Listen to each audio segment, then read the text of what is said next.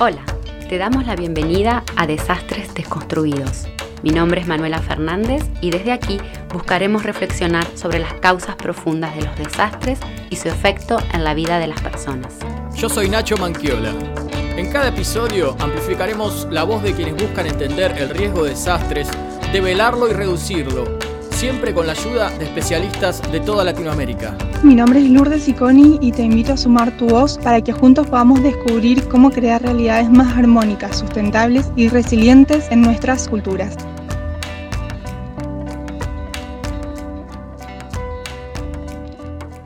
Hola, ¿cómo andan? Esta es la segunda edición de Desastres Deconstruidos. ¿Cómo estás, Manuela?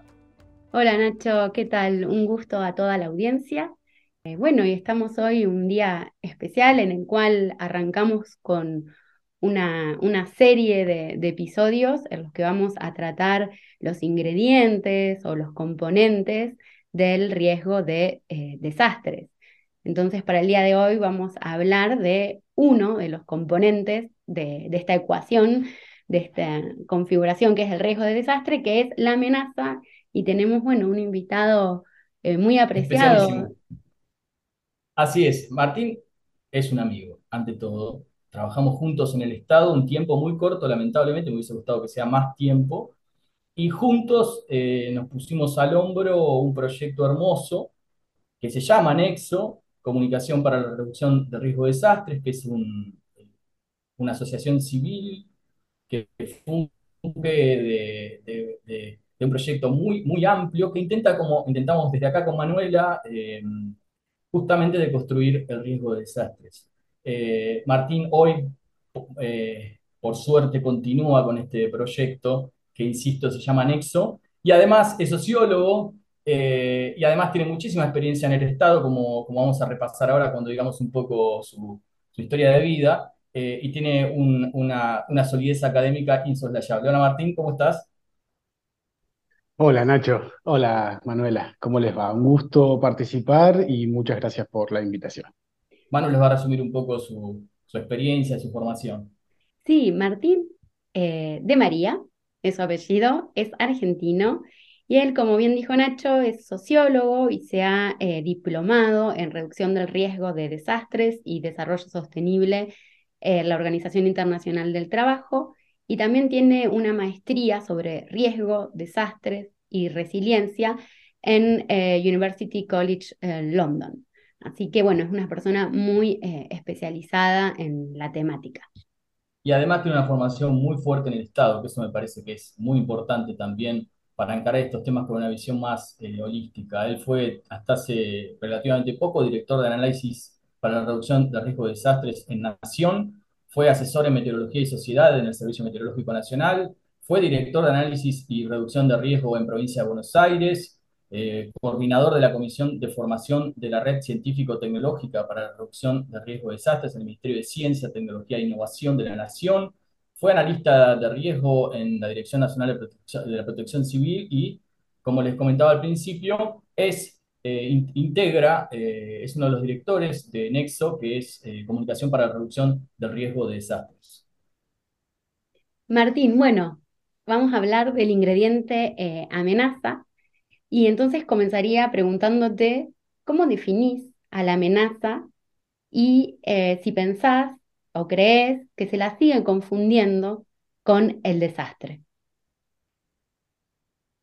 Sí, como términos, absolutamente. Em, la verdad es que eh, se sigue confundiendo porque la amenaza, para los que trabajamos y estudiamos el mundo de riesgos de desastres, la amenaza no solo es uno de los componentes del riesgo, el riesgo como una ecuación probabilística de amenaza por vulnerabilidades, sino que además de ser una componente de esa eh, ecuación, la amenaza es una gran paradigma imperante eh, que, bueno, que se sostiene pese a los intentos que venimos desde los distintos sectores científicos y de gestión y, y, laburantes, digamos, de territorio, tratando de, imponer eh, el paradigma más desde lo social y político, que sería desde las vulnerabilidades.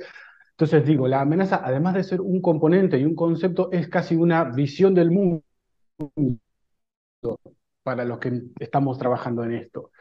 Seguramente vamos a entrar más en detalle en eso eh, a continuación o en, la charla, pero sí, bueno, tengo que definir amenaza. ¿Qué es amenaza? En el mundo de, como concepto dentro de la ecuación, la amenaza es este factor externo representado por la posibilidad de que ocurra un fenómeno o un evento adverso en un momento, en un lugar específico, con una magnitud determinada y que puede ocasionar daños a las personas, a los sistemas, a, puede provocar pérdida, medios de, eh, pérdida en los medios de vida, etc.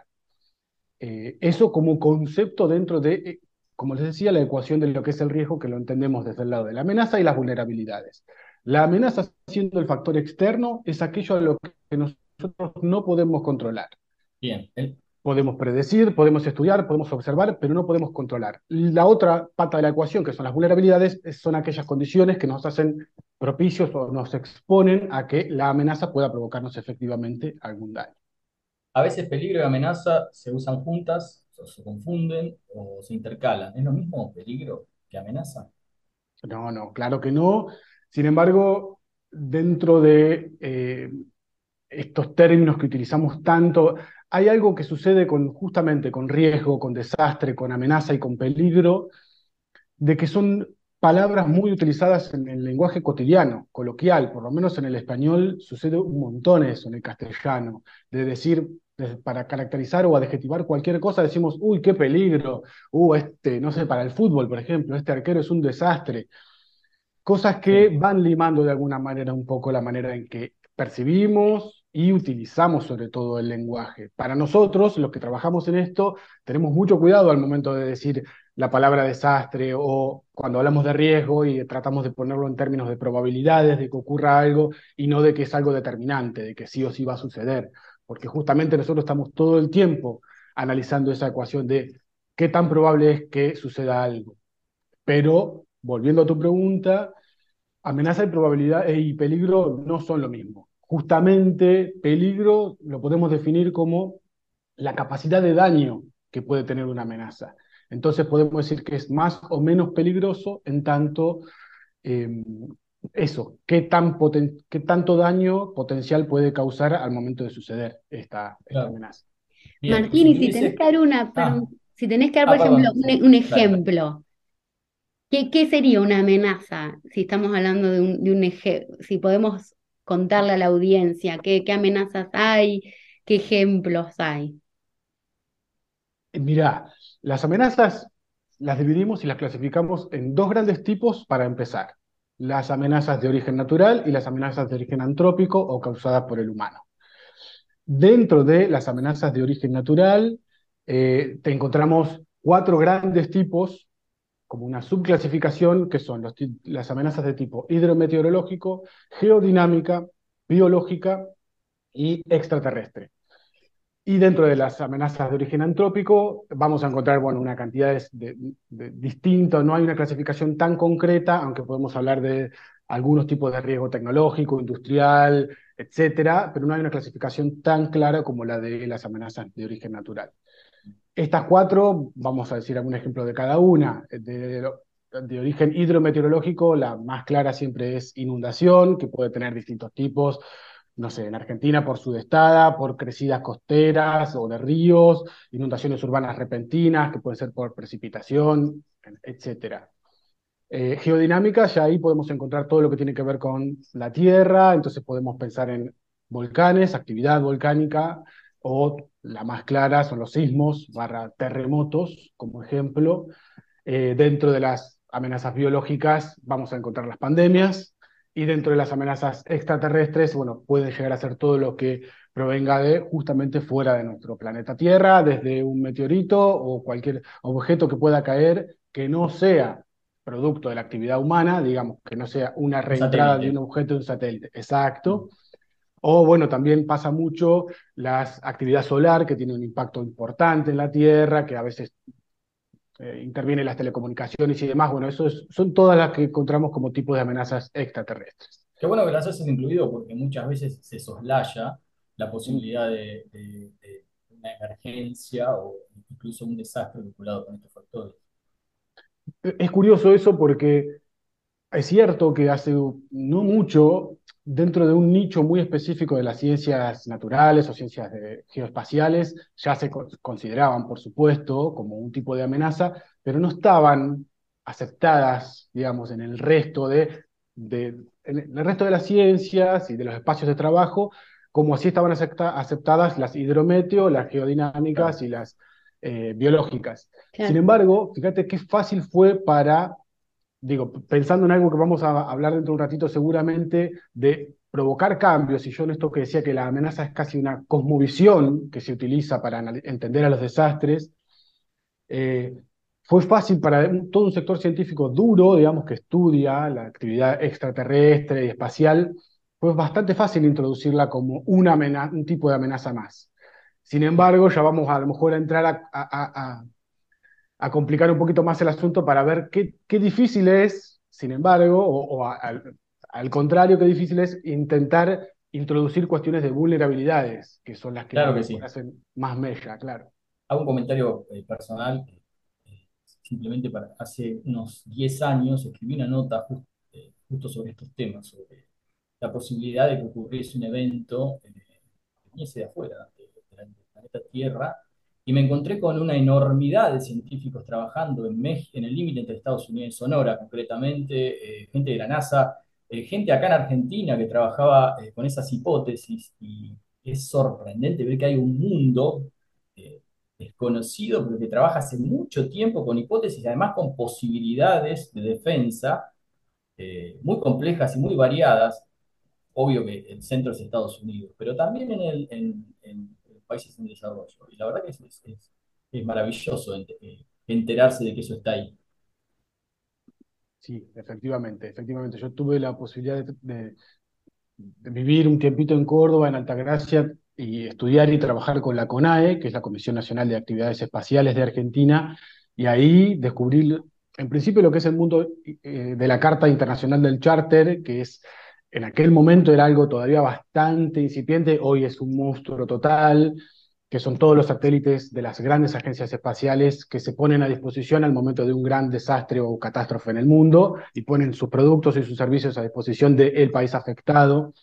En aquel momento trabajamos con incendios, bueno, con varias cosas, y ya ahí también me dio la misma impresión de que hay un montón de recursos súper calificados. Y bueno, justamente vos nombrabas a la NASA, que tiene un equipo especial de, desastres, y el cual también es muy curioso en esto de empezar a acercar los lenguajes de la ciencia y esta diferenciación entre amenazas y vulnerabilidades. El equipo de la NASA está cada vez más abierto y dispuesto a trabajar con cuestiones sociales, datos sociodemográficos, económicos y demás, y salir un poco de su nicho específico que es, bueno, justamente la cartografía, la teledetección, etc. Bien. Em, una pregunta que tiene que ver concretamente con las amenazas y, la vamos a regionalizar y nacionalizar. Si tuvieses que hacer un ranking de amenazas de acuerdo con las características y con los efectos aquí en el país, eh, ¿hay un ranking? ¿Cuál sería? ¿Cómo, cómo se compone? ¿Aquí en Argentina? O ah. Acá en Argentina. Mira, yo te diría que un ranking, hay un instrumento que se utiliza mucho, que sirve para introducirse sobre todo al mundo de las amenazas y cómo se piensan dentro de los territorios nacionales, que se llama Atlas de Riesgo, o sí, en general se llama Atlas de Riesgo, que hay muchos países que lo tienen. Aquí en Argentina no lo tenemos, como, al menos como documento de Estado. Hay algunos trabajos académicos que lo plantean.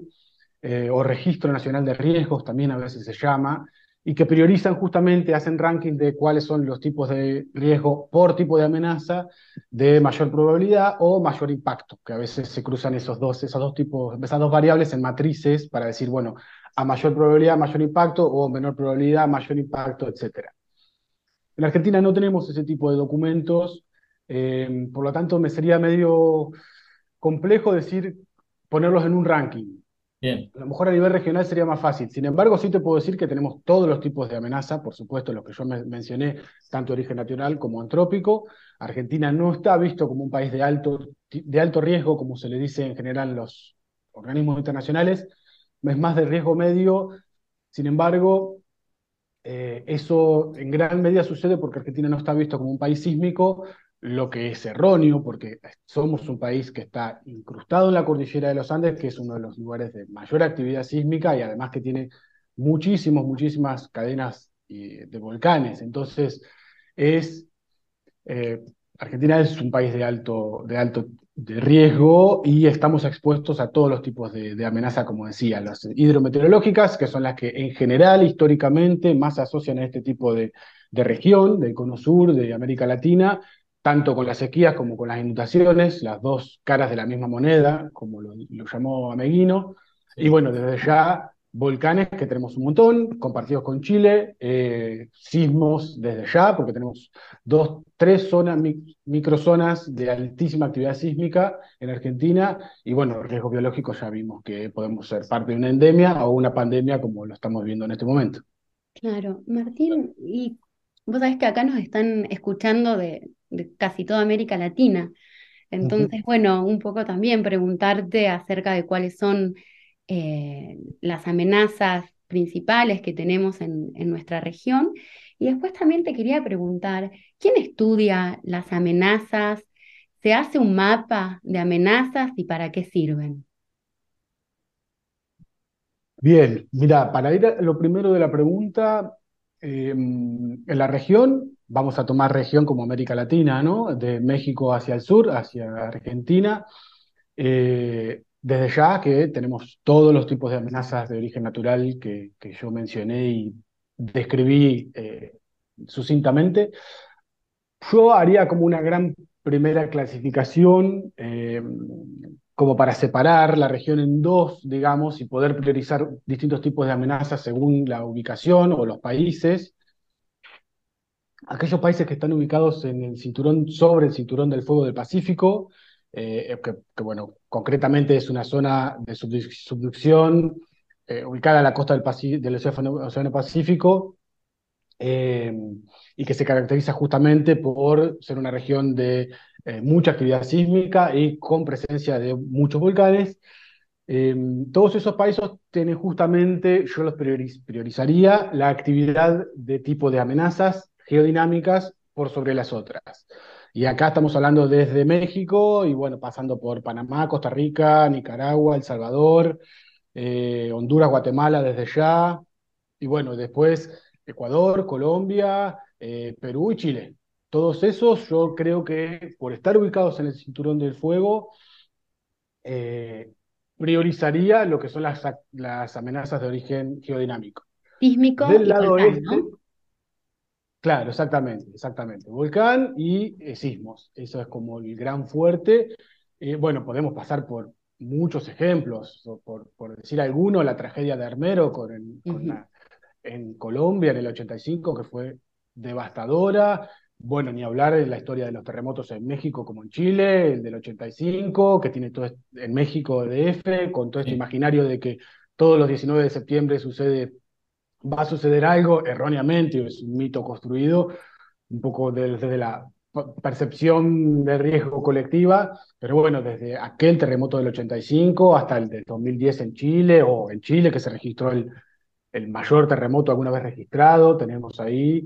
9.2 em, fue al final.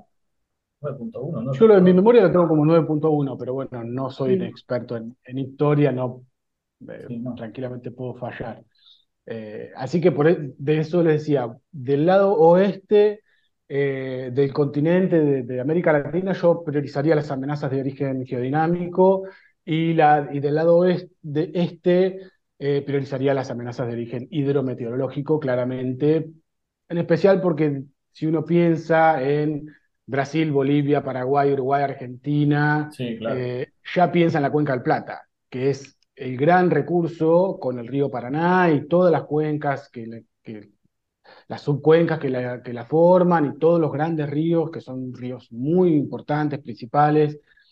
Em, y bueno, ya estamos hablando ya de recurso del agua, de, altísima dependencia de todo lo que es la cuenca del Plata, que la conforman todos estos países que mencioné, eh, altísima dependencia a su conducta, digamos. Hoy en día, en, esta región del planeta, estamos viviendo tres años consecutivos de niña, bueno, el, planeta está viviendo tres años consecutivos de niña. En, en el cono sur o en la cuenca del Plata, esto significa un déficit hídrico muy significativo y son tres años seguidos, algo que no encuentra mucho precedente tampoco en la historia desde que se tiene registro. Así que bueno, yo haría como esa gran clasificación, diferenciación entre lo geodinámica y lo hidrometeorológico en, el continente como para abordarlo todo junto. Muy claro. Y, la preguntita era eso de quién, quién la estudiaba, quién estudia la ah, amenaza, eh, cómo se estudia, se hacen mapas, para qué sirve. A lo mejor ahí podemos ver un poco esto del, del peligro de una amenaza. Sí, claro. Bueno, así como eh, se hace, si vamos a hablar del término como concepto para definirlo, podemos hablar de amenaza en singular. Si no, siempre tenemos que hablar de amenazas. Y lo mismo sucede con el otro componente de la ecuación de riesgo, con vulnerabilidades. Siempre hay que hablar en plural porque son una serie de condiciones y características y clasificaciones de vulnerabilidades las que hacen a, bueno, podríamos decir el concepto general cuando lo tomamos como singular. En el mundo de las amenazas, como se imaginarán, hay un eh, abordaje científico súper rico y muy diverso que se ocupa de estudiar distintos tipos de amenazas en particular así como hace un rato hablábamos de todo el mundo que estudia las amenazas de origen eh, extraterrestre, si vamos a hablar de lo hidrometeo, vamos a encontrar a todo el mundo de ingenieros, hidrólogos, etcétera, por un lado, y por otro lado, todo lo que sea ciencia de la atmósfera, meteorología y demás, para lo que sean fenómenos del tiempo y el clima. Eh, y bueno, y desde ya podemos empezar a pasar por todas las disciplinas científicas. Si vamos a ciencias de la Tierra, para trabajar todo lo geodinámico, los vulcanólogos, los sismólogos, eh, los ingenieros trabajando en general en distintos tipos de, de, tipos de amenaza, pero bueno, siempre ubicados hacia la hidrología, hacia la sismología, hacia la eh, infraestructura sismoresistente, eh, etcétera. Y bueno, y desde ya que todo el mundo de riesgos biológicos, que a lo mejor lo tenemos un poco más fácil en, el lenguaje, porque lo estamos viendo con la pandemia, que tiene que ver con todo el mundo de las ciencias de la salud, eh, la medicina, la investigación, que también es un eje transversal, que está por, pasa por todas las ciencias, las disciplinas científicas.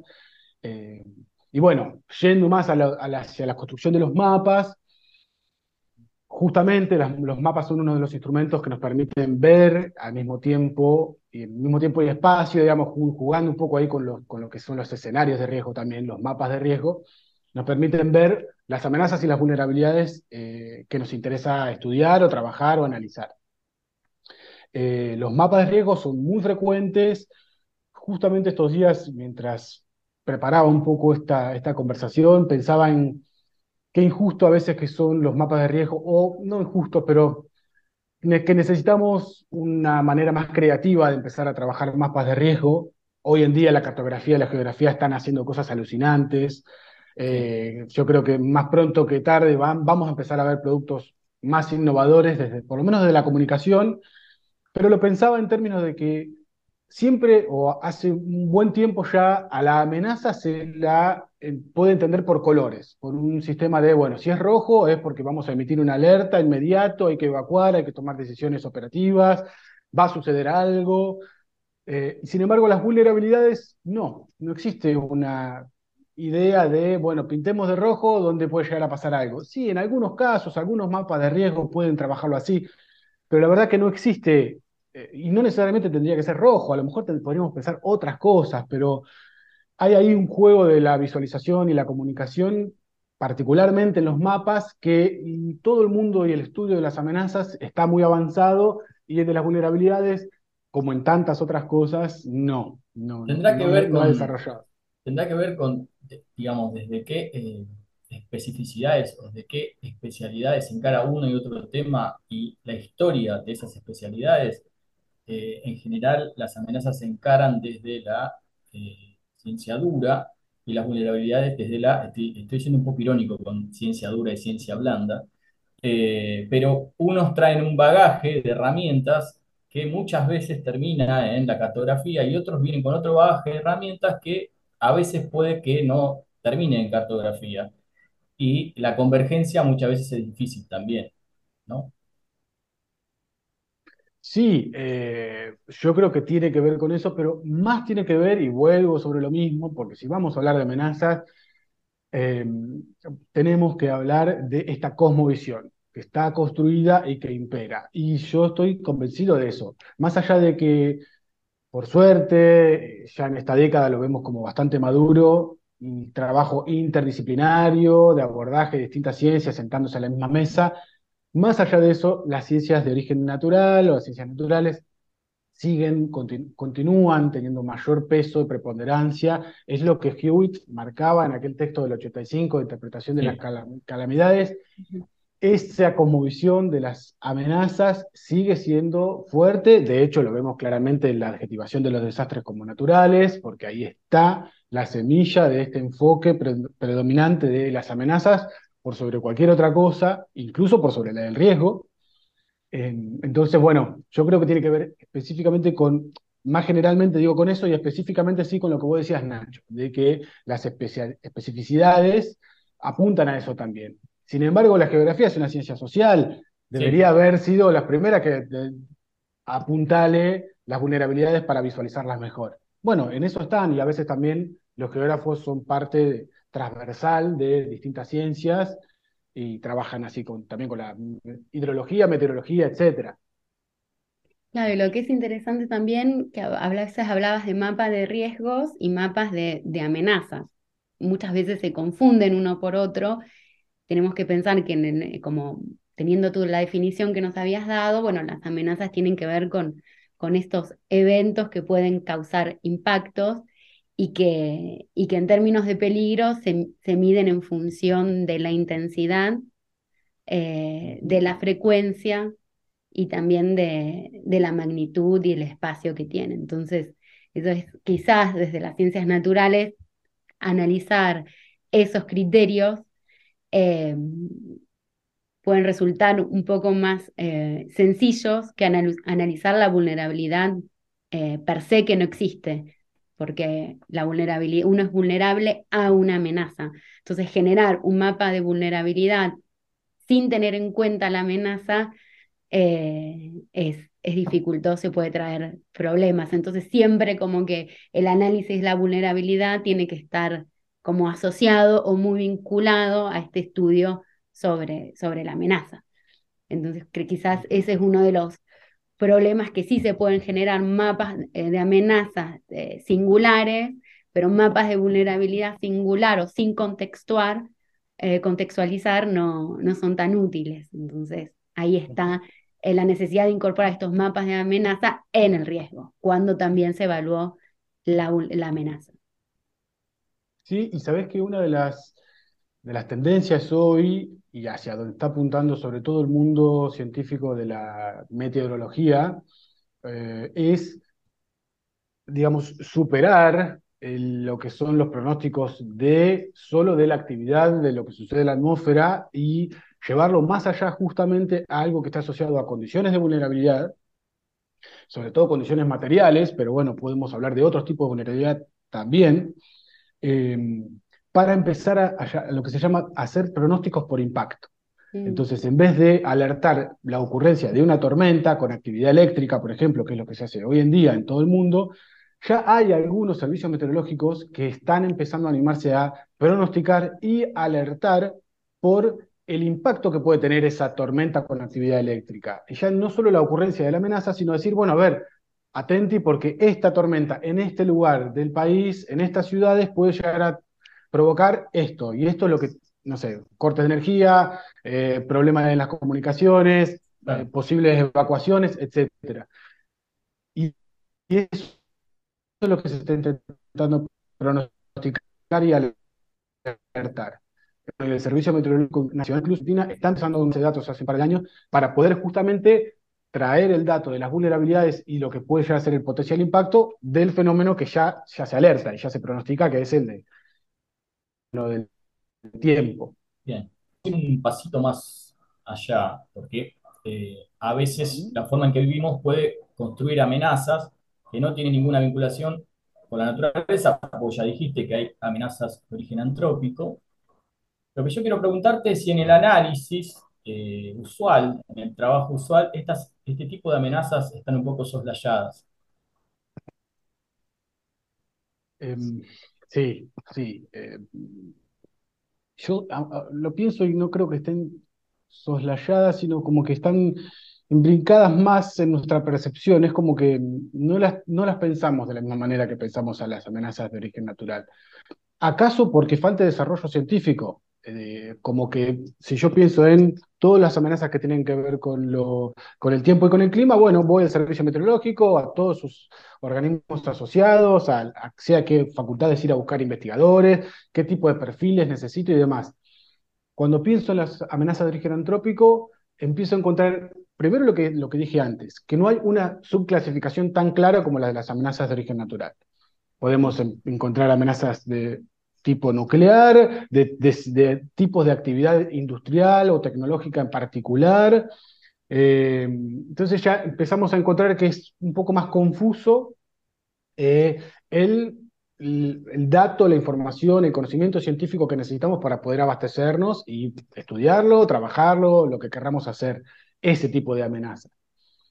A la vez también hay ahí, además de esta falta de sub categorización o clasificación, también hay como necesidades más claras de poder eh, definirlas.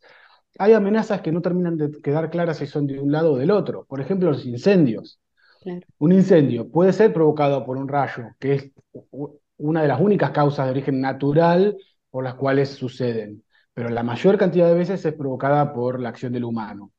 Sin embargo, el incendio, el fuego es un fenómeno de la naturaleza, entonces ahí hay límites que no están del todo claros. Uno puede encontrar definiciones certeras, resoluciones de este tipo de debate, y yo me puedo sentar con alguien que me va a decir, el incendio es este tipo de amenaza y no se discute.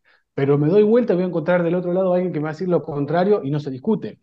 Eh, entonces, ahí falta, no sé si faltan consensos o si lo que faltan es, necesitamos repensar de otra manera un poco todo el juego, el esquema de, este tipo de cosas, porque ya te digo, hay, incluso hay eh, fenómenos, tipos de amenaza que no terminan de quedar claro eh, exactamente qué representan. Por ejemplo, la contaminación claramente es un fenómeno producido por el humano. Eh, pero hay que contextualizarlo, hay que ponerlo, de pronto no queda tan claro que sea un tipo de amenaza como puede llegar a ser no sé, una ráfaga de viento de más de 100 kilómetros por hora, que a lo mejor ya estamos hablando de algún episodio tornádico, y ya empezamos a entrar a encontrar que el lenguaje es más claro y conciso que eh, lo que puede ser cuando hablamos de amenazas de origen antrópico. Y cuando yo decía, perdón, pero algo que el otro día escuchando una charla de un investigador también pensaba, esto de reordenar un poco las piezas de, cómo está hoy el juego armado, de las definiciones, los términos y demás, todo lo que tiene que ver con el cambio climático nos está un poco empujando a esto, a reflexionar. Bueno, igual yo me animo en este espacio a reflexionar porque estamos en desastres deconstruidos, así que si vamos, intentemos deconstruir al menos en lo reflexivo.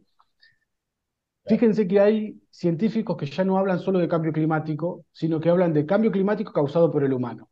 Cada vez que dicen cambio climático dicen causado por el humano, porque están encontrando la necesidad imperante de marcar que fue el humano el que causó este fenómeno, porque si no, ya como está planteado el término cambio climático, encontramos que de alguna manera es, es como la desactivación de, desastres naturales. Claro, es como, ah, pero entonces el humano no tuvo nada que ver, entonces nos tenemos que acomodar. O porque, hay, o porque, hay, o porque hay otros cambios eh, climáticos que no han tenido vinculación con el humano en, el pasado y que eh, a veces confunden el panorama, incluso a veces eh, se utilizan para confundir el panorama. Eh, y también fueron cambios de clima, fueron cambios que han generado consecuencias muy profundas en la Tierra, en la vida en la Tierra, pero que eran épocas donde justamente el humano no tiene incidencia, pero ahora estamos hablando de un cambio de clima.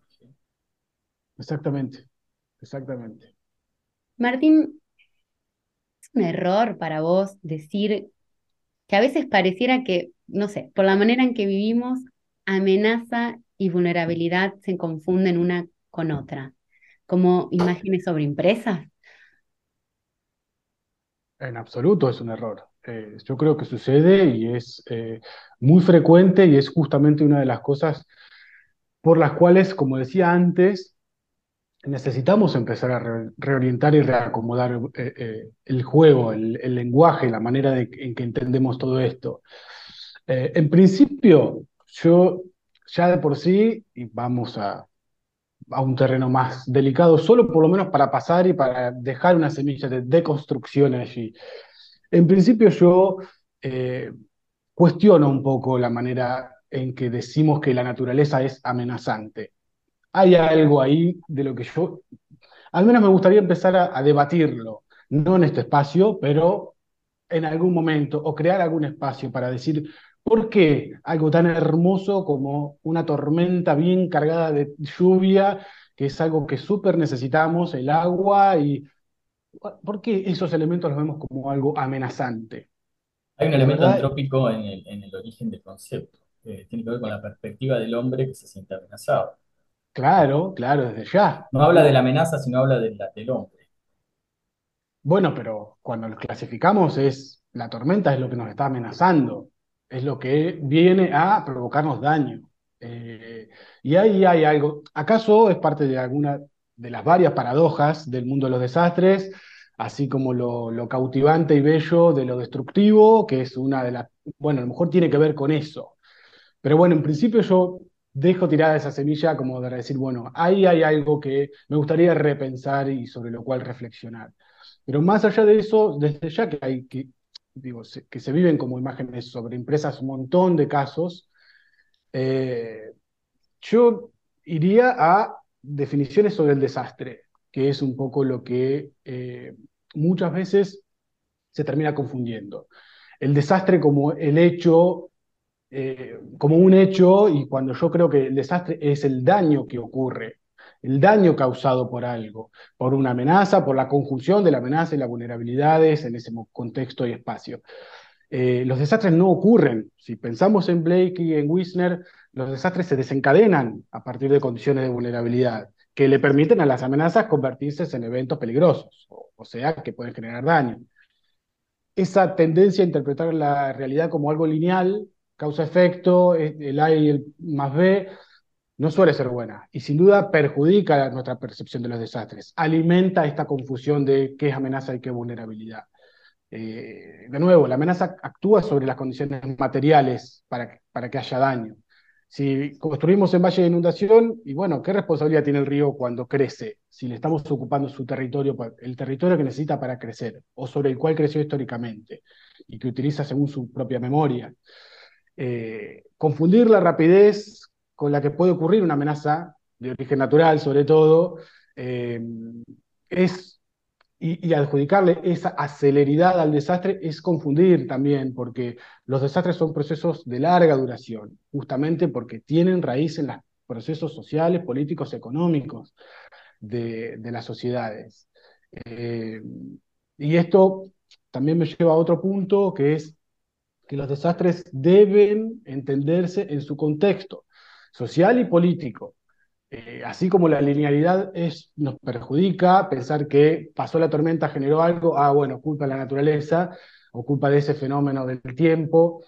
Eh, los desastres tienen que entenderse en, en, su contexto porque es lo que termina de explicar qué es el riesgo, cómo sucedió, cómo se construyó, qué fue lo latente que permitió que una tormenta o una crecida de un río eh, o de una laguna, por ejemplo, Epecuena en 1985, Argentina, provincia de Buenos Aires.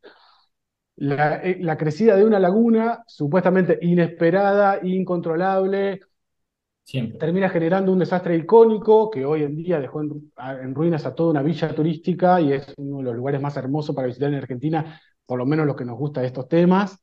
Eh, pero no, si no entendemos esa crecida de la laguna y el gran impacto que tuvo fuera del contexto de que era una villa turística que había crecido totalmente fuera de control en los últimos 10 años por las propiedades que tenía esa laguna y que se ganaba terreno todo el tiempo la laguna con tal de construir complejos turísticos, hoteles, eh, lugares para aprovechar las propiedades del agua.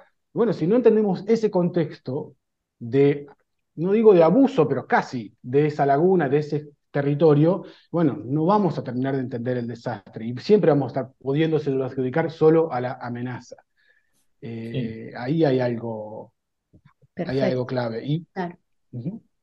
Estás medio respondiéndome ya a la pregunta que sigue, que es si en la comunicación de riesgos y en el relato de los desastres, la amenaza sigue siendo el elemento que termina preponderando, medio que ya me lo dijiste.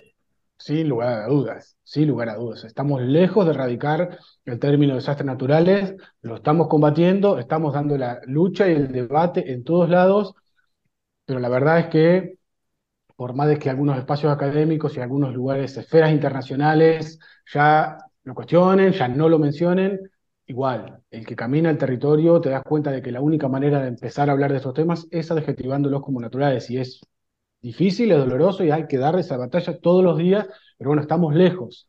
Tiene que ver justamente con eso, con que la amenaza sigue siendo el elemento preponderante. Eh, pero es que hay un sistema entero, además, que se, que se monta detrás del paradigma de los desastres naturales. Hay discursos eh, que no son solo mediáticos, también de las redes sociales, de sentido común, lenguajes científicos técnicos, eh, los modelos en los que se trabaja, se predomina la respuesta, la operativa, por sobre el análisis, el trabajo de la prevención.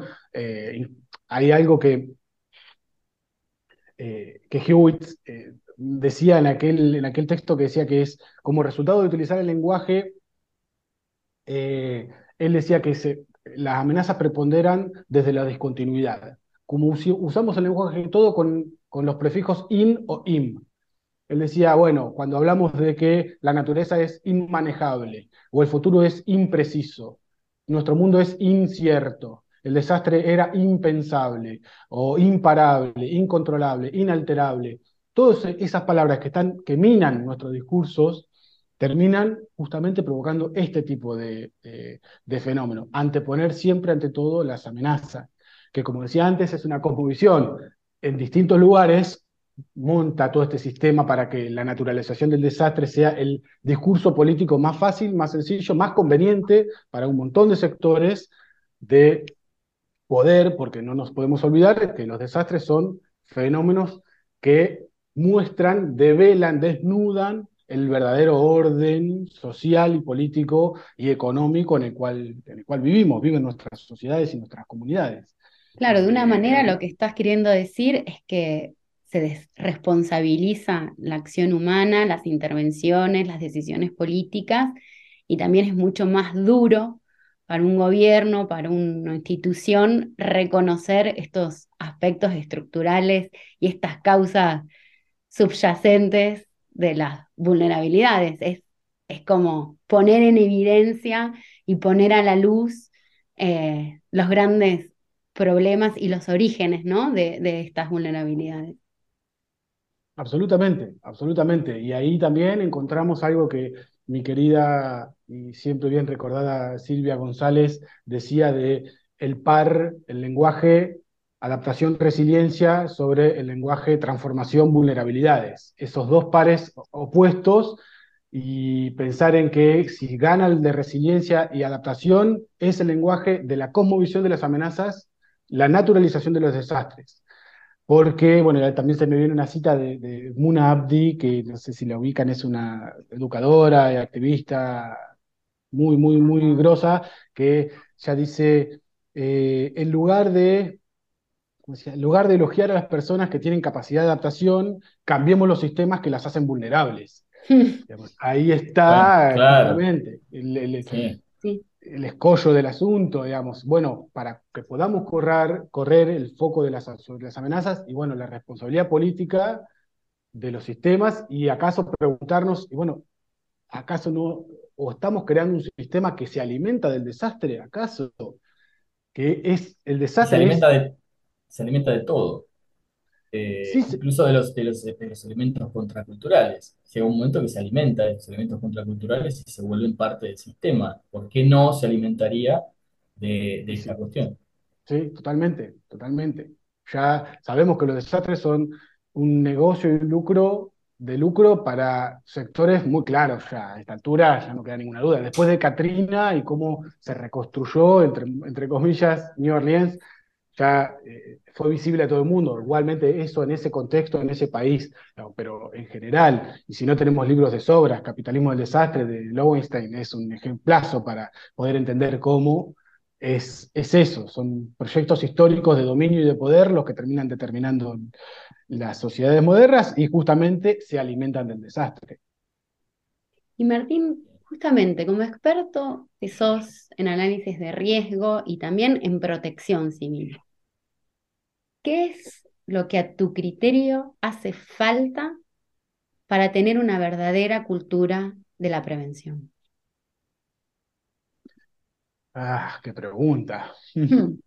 Eh, antes me hiciste acordar con experto, la palabra experto que, es muy, sí. Galeano decía, hablando justamente de todos estos temas, ¿no? Me, acuerdo otra cita ahora que decía, eh, países en desarrollo es el nombre que los expertos le dan a aquellos países arrollados por el desarrollo ajeno. Eh, siempre me gustó eso y siempre lo pienso, además de por justamente hablando de categorizar, y bueno, como países en desarrollo termina siendo este cajón donde metemos a todos los países del sur global y bueno, eh, que se acomoden un poco en el orden de... Como un tipo que, te, lo voy a decir en, en, argentino, como un tipo que laburó gran parte de su vida analizando riesgo y también en la protección civil en distintas jurisdicciones. Respondiéndonos esta pregunta, sin usar el experto. Bien, bien. Em, a ver, pienso en varias cositas, eh, varios como puntos, a lo mejor plantearlo así más, más tipo bullets y... Em, Es, fuerte el peso de la palabra cultura, además de prevención, ¿no? Desde ya, es como gestión de riesgo. Son palabras muy pesadas. La palabra gestión ya se puede definir de muchas maneras. Riesgo, más o menos, la tenemos ahí con las dos componentes de la ecuación. Son palabras pesadas, son palabras fuertes. Es, es, trabajoso al momento de tratar de traerlos a este mundo que es bastante diferente. Al mundo de la prevención es, es un mundo que desconocemos bastante porque se trabaja poco. Eh, entonces, creo que eh, partiría, y para retomar un poco lo que vengo mencionando y describiendo en, toda la entrevista, partiría por intentar, desde el enfoque sociocultural, intentar imponer una nueva cosmovisión que salga de la, las amenazas como el centro de todo, de entender que la naturaleza es la responsable de los desastres. Hay que romper definitivamente con eso. Fíjense lo que está pasando, pequeño paréntesis, ¿no? Con lo que está pasando con el COVID. Primero que no terminó, todo el mundo cree que ha terminado. Y segundo que al COVID es como que ya se, se, subjetivizó, es como algo externo, es, no, eh, esto fue por culpa del COVID. No, y mm. bueno, pero por el COVID tuve que quedarme encerrado. No, ahí, ahí de nuevo, los desastres en su contexto social y político. No, estás encerrado porque es una medida sanitaria, si ha fracasado o si hemos tenido tantas muertes es porque eh, no sé, hemos tenido problemas para trabajar con el sector privado, que, todavía tiene las patentes de la vacuna, porque no hemos invertido lo suficiente en sistemas de salud robustos. Pues, digo, como que ahí empezamos a ver los dos lados. Decir, bueno, todo es culpa del COVID o asumimos las responsabilidades y podemos reconocer, identificar errores, buenas prácticas, malas prácticas, para justamente a partir de ahí construir prevención medidas que a futuro nos permitan o mitigar o reducir, analizar y, bueno, eso, trabajar en prevenir, evitar que sucedan las cosas. Em, eso como, como algo así, primero, una primera reflexión de lo que puede ser cultura de la prevención. Eh, hay un un debate que veo que está ausente y que me preocupa mucho, que es el debate de qué estamos haciendo con nuestros estados-nación, con nuestros gobiernos, con nuestros estados como maquinarias y herramientas para gestionar la administración y la económica y la vida de las personas respecto al presente y al futuro que se nos viene. O sea, sabemos que vamos a enfrentar cada vez más emergencias y desastres y cada vez con mayor impacto. De hecho, ya lo estamos viendo. Eh, en el 2020 tuvimos el registro más alto de temperaturas en el Ártico y yo no sé qué emociones le despiertan a ustedes. Ese es todo otro submundo, de hablar del tema de las emociones y qué despierta cuando hablamos de, cuando vemos un incendio forestal que se llevó a todo Corrientes, acá en Argentina, o, eh, bueno, ahí sería más la percepción del desastre, pero hablar de, de las emociones y las amenazas también es todo un tema. Eh, pero, digo, volviendo esto de que tenemos estados que no están pensando en, ya se le está escapando de las manos. No tenemos estados con suficientes servicios de emergencia para responder a las emergencias que tenemos hoy en día entre las manos. Tenemos algunos sectores científicos pujantes, eh, luchándola, pero todo el tiempo, al menos acá en el Cono Sur, en América Latina, es una lucha constante por la, inversión, el financiamiento, por poner los temas en agenda, por conseguir que las voluntades políticas vayan, hacia ahí, sean escuchadas.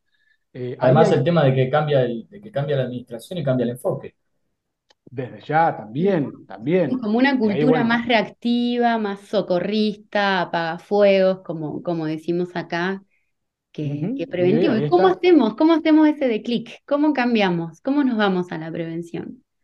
Bueno, ahí, a ver, la ciencia justamente nos ayuda, nos es el actor, el sector estratégico para poder trabajar en todo lo que sea predicción, observación, eh, digamos, podemos trabajar todo, la ciencia nos aporta toda una cantidad de conocimiento, información y datos para que podamos trabajar sobre la prevención.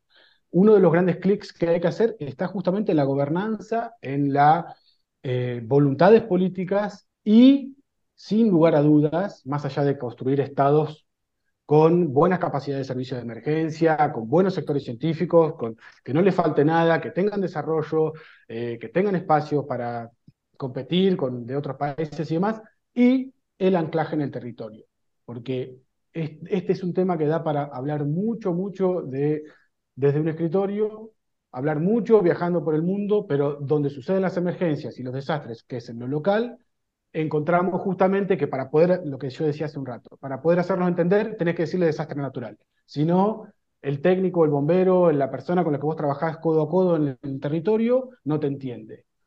Eh, el anclaje en el territorio es otro de, los grandes puntos para poder empezar a trabajar en la prevención.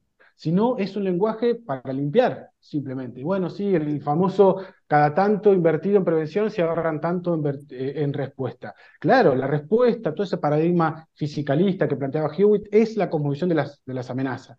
Por eso decía, bueno, rotemos, vamos hacia lo local, trabajemos en prevención, ahí haciendo mecha en eh, dónde suceden las cosas junto, codo a codo con las personas que ponen eh, el cuerpo, experimentan las emergencias en el día a día y, y también, así como otra de las grandes carencias que puede ser del Estado, como a nivel general en este caso, es el tema de la justicia.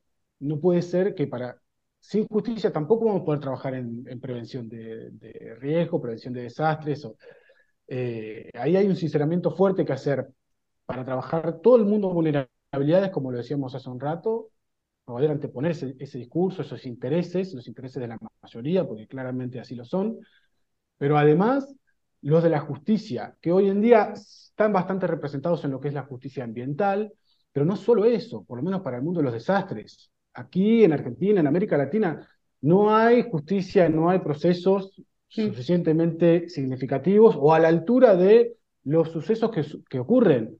Cualquier tomador de decisión, cualquier gobernante sabe que no tiene ninguna ley que lo va a poner en un, en un juzgado. Eh, incluso vemos aquí en Argentina cómo, no quiero acusar a nadie, pero cómo se prende fuego intencionalmente muchos lugares del país eh, a propósito y se van de la mano y los estados provinciales terminan totalmente colapsados si vemos incendios forestales, rurales y despatizales eh, abrumadores que te rompen el corazón. Y la verdad es que ahí eh, vemos que justamente sin otro pie como el de la justicia, y va a ser difícil empezar a trabajar en prevención. Y en ese sentido también eh, la reparación a las víctimas. generalmente lo que ocurre es que pierden sus vidas, pierden su historia, migran, reconstruyen como pueden y, quedan afuera del sistema, del sistema de justicia. Claro, claro. Eh, la verdad es que eh, sin, para, para salir un poquito a lo mejor del, del, pesimismo en el que una vez cae medio, o, la tendencia es hacia donde uno va, eh, de nuevo vuelvo a eh, sostenernos en lo que en las cosas más, más fuertes o que más prometen, y una de ellas es el sector científico. Por suerte también empezamos a trabajar desde la interdisciplina. como que a las ciencias naturales le debemos que abordamos los desastres como objeto de estudio, porque así fue. Décadas, décadas atrás fueron las ciencias naturales, bueno, podemos ir al terremoto de Lisboa, podemos hablar de Immanuel Kant, de los inicios de la sismología, o antes también, con los inicios de la meteorología. Pero bueno, las ciencias naturales vemos eso. A las ciencias sociales, desde que se involucraron en el debate, allá por los 30, 40, los norteamericanos, los europeos también, en la década del 80, con Ulrich Beck, trayendo el tema fuerte, describiendo la sociedad moderna. A las ciencias sociales le debemos que la comprensión de los desastres como fenómenos sociales. Y ahora, un poco ya para plantearnos hacia el futuro, decir, bueno, trabajemos holísticamente para que las ciencias naturales y las ciencias sociales nos permitan trabajar y entender a los desastres como hechos políticos, que es, yo creo, lo que nos más está haciendo falta, reconocer a los desastres como hechos políticos también acaso para romper justamente con esa cosmovisión de las eh, amenazas y los desastres son naturales. Gracias, Martín. Me quedo con la palabra justicia, con responsabilidades compartidas, con territorio, con participación ciudadana y con integración, interdisciplinaridad y multisectorialidad, que bien resumís para generar esta esta mirada y esta postura, este enfoque eh, tan necesario que es la, prevención. Te agradezco un montón, eh, ha sido un gusto para mí eh, tenerte acá en este podcast Desastres Deconstruidos. Muchísimas gracias, Martín. No, por favor, gracias a ustedes. La verdad que cuenten conmigo para cualquier próxima aventura porque me encanta no solo el formato de este podcast, que yo lo vengo escuchando hace años, con Queseña y Jason como los grandes creadores, eh, sino para cualquier otra cosa. Soy un apasionado del tema, eh, me encanta compartir esto. Intenté en este ratito charlando hacer preguntas más que ser determinante, porque como les digo, desde la palabra experto hacia, hacia atrás, creo que hay que deconstruir un montón de cosas para poder efectivamente empezar a, ver cosas distintas, a transformar algo, algo, porque lo que vemos a veces, o, o estamos empezando a acostumbrarnos a ver repetición de cosas, que creo que es un poco lo que termina erosionando eh, o eh, sí, erosionando un poco nuestras expectativas como, profesionales trabajando en esto y que sabemos que vamos a tener hacia adelante un montón de desafíos. Y además también eh, como para alimentar un mensaje desde la esperanza hacia la acción y no la esperanza como este significante vacío de, bueno, me siento a esperar que las cosas mejoren. Así que gracias, me encantó charlar con ustedes y bueno, será hasta la próxima.